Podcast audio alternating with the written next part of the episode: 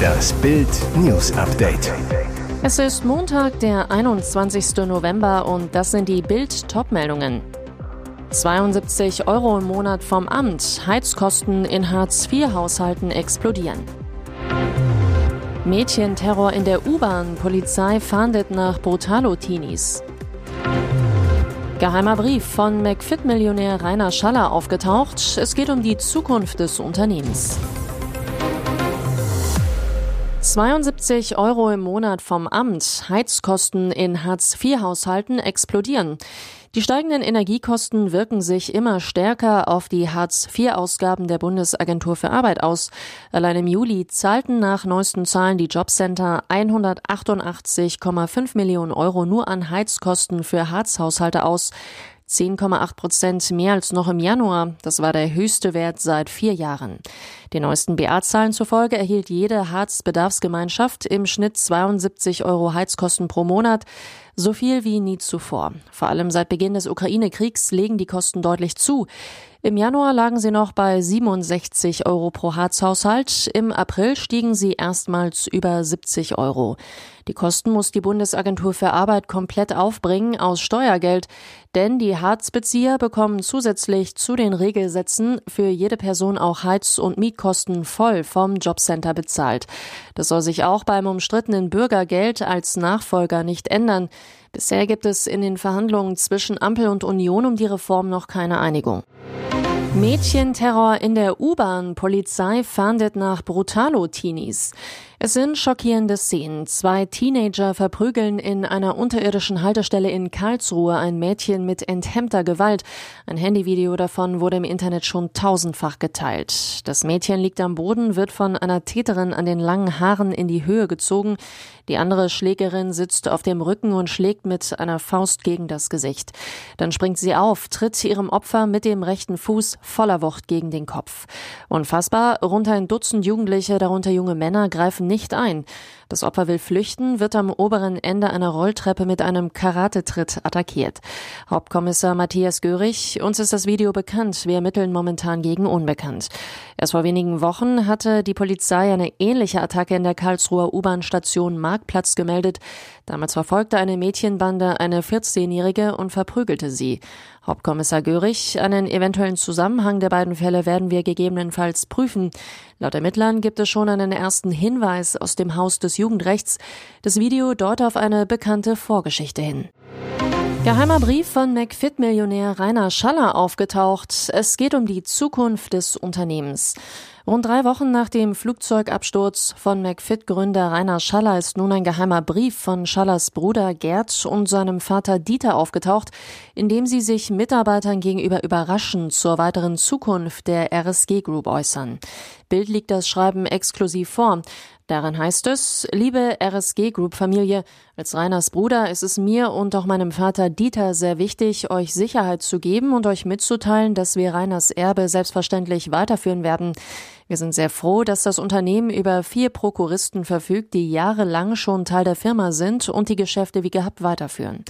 Die Nachricht nach innen und außen ist, wir sind nach wie vor vollumfänglich handlungsfähig. Wichtig für die Mitarbeiter, eure Jobs sind sicher, die Geschäftsführung wird zeitnah eine neue und tragfähige Struktur geben. Laut Firmenkreisen gelten Schallers Bruder Gerd und sein Vater Dieter als Erben des Schaller Imperiums. McFit wollte sich auf Bildanfrage nicht äußern. Susan Sideropoulos und Daniel Felo, Hochzeitsdrama um GZSZ Traumpaar. Statt romantisch scheint diese Hochzeit eher dramatisch zu werden. Bild zeigt vorab die dramatische Hochzeitsszene im zweiten Teil des GZSZ-Ablegers Leon Kämpf um deine Liebe. Wir sehen, wie TV-Star Susan Sideropoulos im weißen Hochzeitskleid mit angstvoll verzerrtem Gesicht am Strand entlangläuft. Keine Sorge, privat ist die Schauspielerin schon seit 17 Jahren verheiratet. Aber für ihre Rolle als Sarah Elsässer wagte sie sich erneut vor den Traualtar mit Leon Moreno alias Daniel Felo. Die ZSZ-Fans dürfen gespannt sein, denn nach Leon glaubt nicht alles, was du siehst, kommt nun am 11. Januar 2023 die Fortsetzung Leon Kämpf um deine Liebe ins TV. Schon der Titel des Streifens lässt Hochspannung vermuten. In der Hauptrolle ist wieder GZSZ-Liebling Daniel Felo als Leon Moreno zu sehen. Der Berliner Schauspieler verrät über die Fortsetzung nur so viel. Es kommt mal wieder anders, als man denkt. Der GZSZ-Star verspricht Spannung, Action und Emotionen. Auch Susan Sideropoulos schwärmt über die Dreharbeiten. Ob es letztendlich zum Ja-Wort kommt, bleibt spannend. Dazu noch die alten GZSZ-Kollegen. Herrlich. Und jetzt weitere wichtige Meldungen des Tages vom Bild Newsdesk. Chaos, Bürgerkrieg, Zusammenbruch. Ja, das alles liegt vor uns. Es ist unvermeidlich. Ein Whistleblower des russischen Geheimdienstes FSB sagt einen Krieg zwischen Kreml-Machthaber Wladimir Putin und seinen engen Verbündeten voraus. Das berichtet das US-Nachrichtenmagazin Newsweek. An der Spitze der internen Kriegsführung Jewgeni Prigoschin, Gründer der berüchtigten Kriegssöldnergruppe Wagner und Tschetschenenführer Ramsan Kadyrov. Das Nachrichtenmagazin bezieht sich auf Nachrichten eines russischen Geheimdienstagenten, der als Wind of Change bezeichnet wird und seit dem 4. März regelmäßig Nachrichten an den im Exil lebenden Menschenrechtsaktivisten Wladimir Uschechkin schickt. Diese E-Mails, so erklärt das Magazin weiter, seien der Redaktion in vollem Umfang zur Verfügung gestellt worden.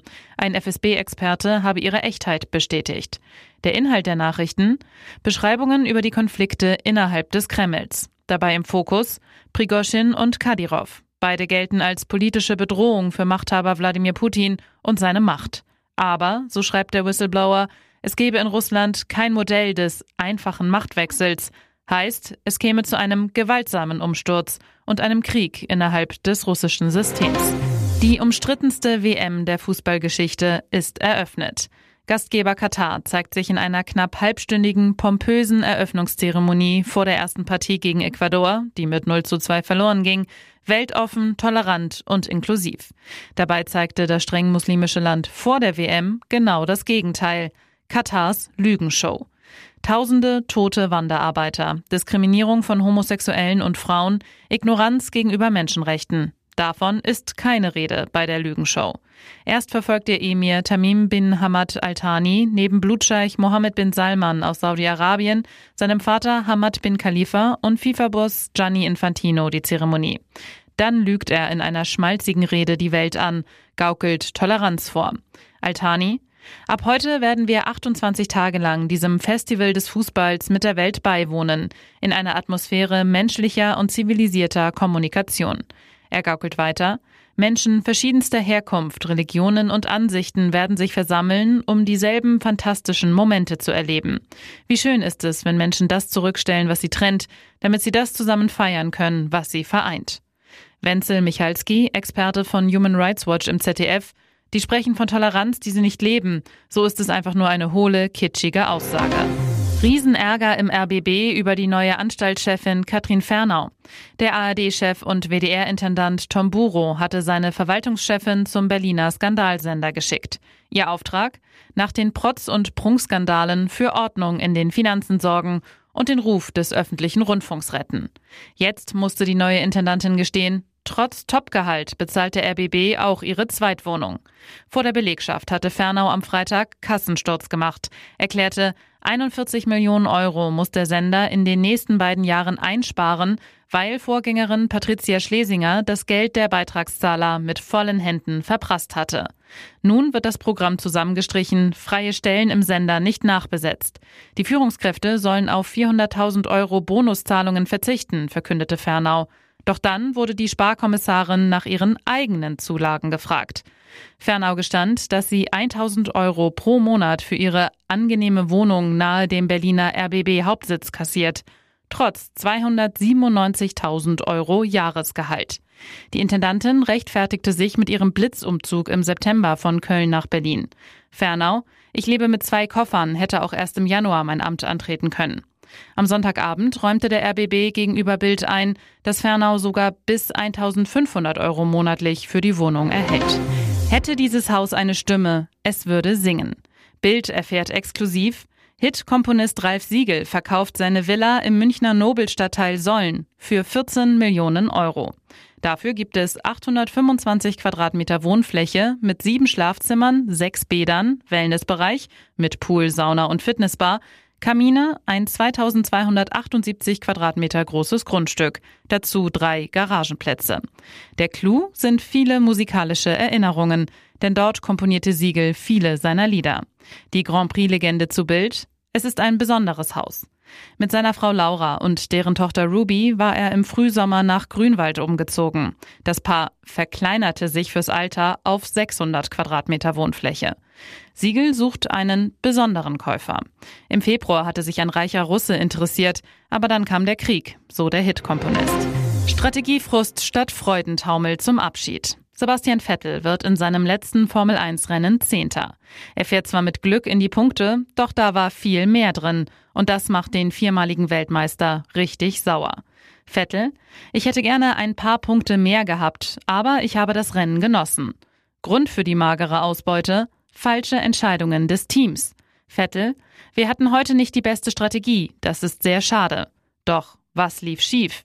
Anders als die Konkurrenz ist Vettel auf einer Ein-Stopp-Strategie unterwegs. Besonders am Anfang verliert der Aston Martin-Fahrer so viel Zeit und Plätze, die er am Ende nicht mehr aufholen kann. Vettel kann es eigentlich egal sein. Er hat alles gewonnen, was es zu gewinnen gibt. Ob er in seinem 299. Rennen nun Elfter oder Zehnter wird, es ist eine Randnotiz in den Geschichtsbüchern. Doch, so denkt Vettel nicht. So hat er noch nie gedacht. Ehrgeizig bis zum Schluss. Das ist Vettel. Fans und Kollegen feiern die Formel 1-Legende zum Abschied. Vier WM-Titel, 53 Siege und ein Vorbild für Millionen. Es ist das, was bleibt. Und nun noch eine Werbung in eigener Sache. Die Red Deal Days sind wieder da. Sichere dir jetzt nur für kurze Zeit zwölf Monate Bild Plus das digitale News-Abo von Bild. Zum Sonderpreis von nur 19,99 Euro statt 79,99 Euro. Entdecke jetzt das grenzenlose Bilderlebnis mit uneingeschränktem Zugriff auf alle Inhalte von Bild.de, Sportbild.de sowie der Bild-Apps. Mehr Infos gibt es unter Bild.de slash Alexa.